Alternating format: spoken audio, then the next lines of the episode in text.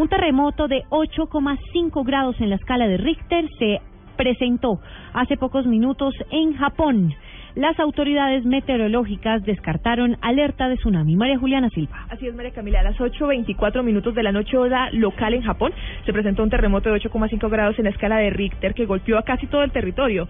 Sin embargo, según la agencia meteorológica nipona, no se activó alerta de tsunami. El epicentro del sismo fue en el mar a 590 kilómetros de profundidad en las islas de Ogasawara, pertenecientes a la, a la prefectura de Tokio. Esto a unos mil kilómetros del sureste. De momento no se reportan daños materiales o personas heridas debido a la profundidad y lejanía de su epicentro. Tampoco se han presentado incidencias en algunas de las centrales nucleares del país. También se ha informado que las líneas de trenes locales y de alta velocidad, así como el metro de Tokio, fueron suspendidos. Sin embargo, los principales aeropuertos funcionan con normalidad. María Juliana Silva, Blue Radio. María Juliana, gracias. Vamos a seguir atentos al reporte de las autoridades de este importante terremoto, 8,5 grados en la escala de Richter.